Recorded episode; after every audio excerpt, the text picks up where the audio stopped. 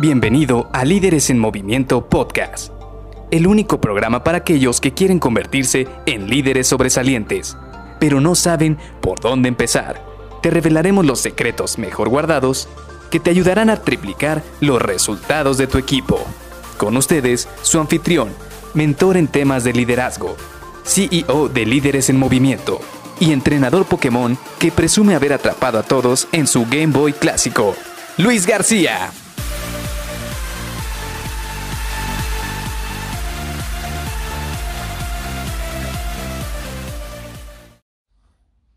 Primero, voy a comprar todos los ingredientes del pastel antes de conseguir saber en qué horno lo voy a preparar. ¿Qué tal? Bienvenido a Líderes en Movimiento Podcast. Mi nombre es Luis García y hoy precisamente vamos a platicar un poco de esta parte de los proyectos que a veces nos cuesta bastante trabajo. ¿Por qué? Porque muchas veces creemos que un proyecto nada más es llegar del punto A al punto B pero olvidamos o dejamos de lado la importancia de todo el camino, todo el trayecto que hay desde el punto A hasta el punto B.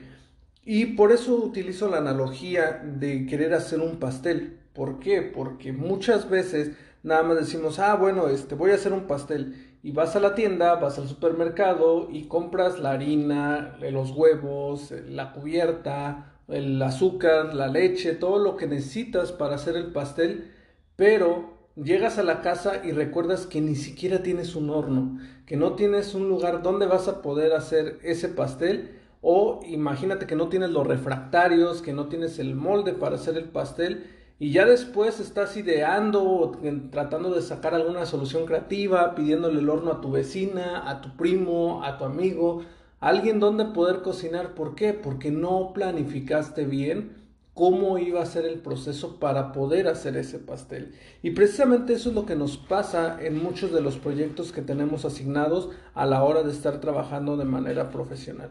¿Por qué? Porque nos enfocamos primero en querer sacar del punto A al punto B y vemos solo las actividades mayores, vemos solo aquello que es muy, muy crítico y no nos preocupamos o no nos fijamos en los detalles generales para poder completar ese proyecto. Así que hoy te quiero compartir un mapa de ruta, es decir, un paso a paso que te va a ayudar para que definas prácticamente todo lo que hay interno en este proyecto, todo lo que tienes que hacer desde que tú inicias, como ya platicamos el día de ayer, desde la fase de planeación de saber qué es lo que vas a hacer, qué es lo que vas a cumplir, qué es lo que vas, cuál problema vas a solucionar con tu proyecto o qué beneficios vas a tener con tu proyecto desde ese punto hasta el cierre, hasta que se lo entregas a tu cliente, hasta que tú estás satisfecho, hasta que tú estás feliz, hasta que tu producto está completamente terminado.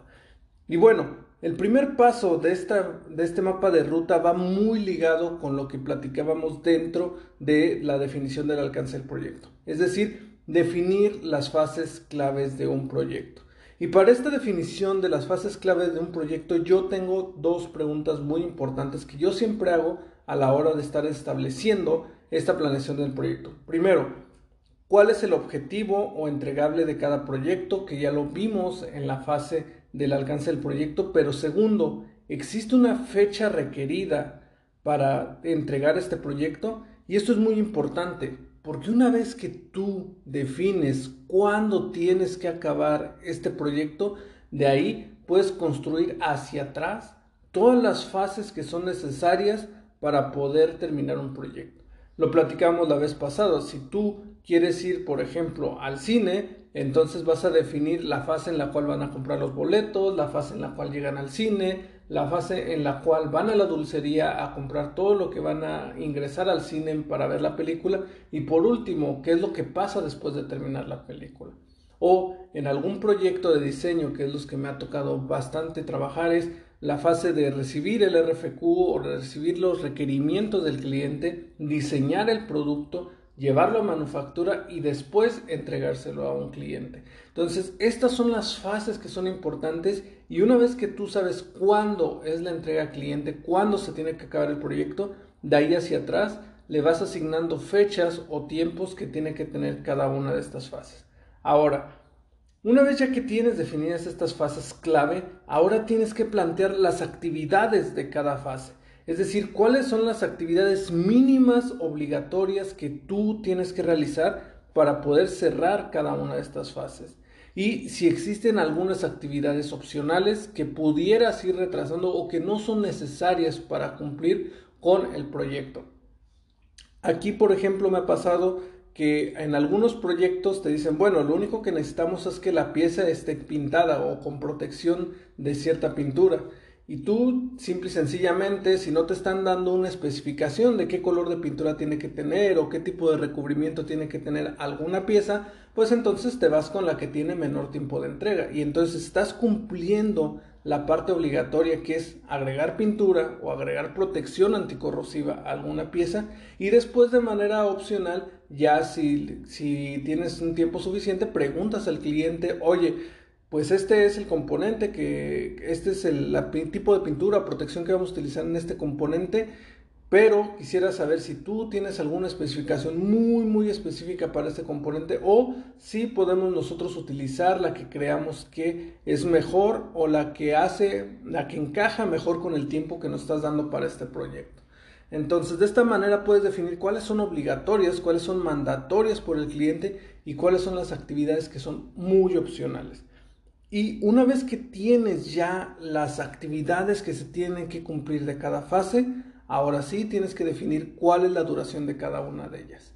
A mí lo que me gusta hacer es que cada vez que termino un proyecto evalúo cuánto tiempo me tardé en las fases de mi proyecto y en las actividades que tenía que hacer en cada una de las fases. Por ejemplo, en investigar algún tipo de material, en investigar algún, algún proceso de manufactura, investigar tipos de componentes que estoy utilizando en mi proyecto o simple y sencillamente el saber cuánto tiempo se va a tardar una persona en realizar un nuevo diseño.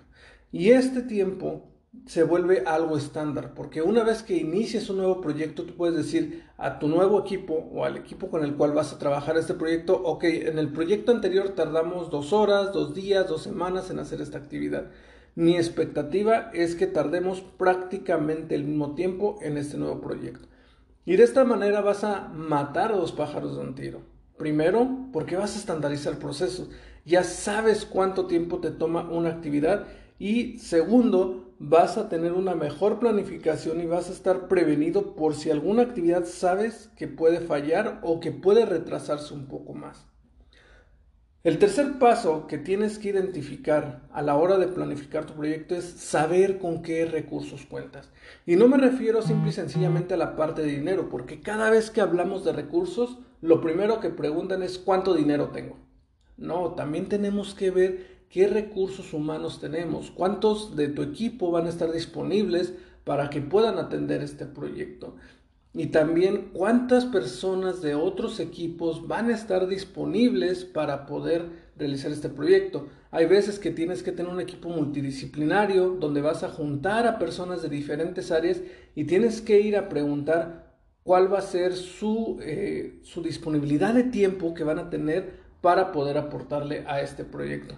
Muchas veces incluso si son parte de otro equipo tienes que platicar con otras gerencias, platicar con otros grupos, con otros equipos y asignarle un tiempo determinado o un presupuesto de horas a tu proyecto para llevarlo a buen término.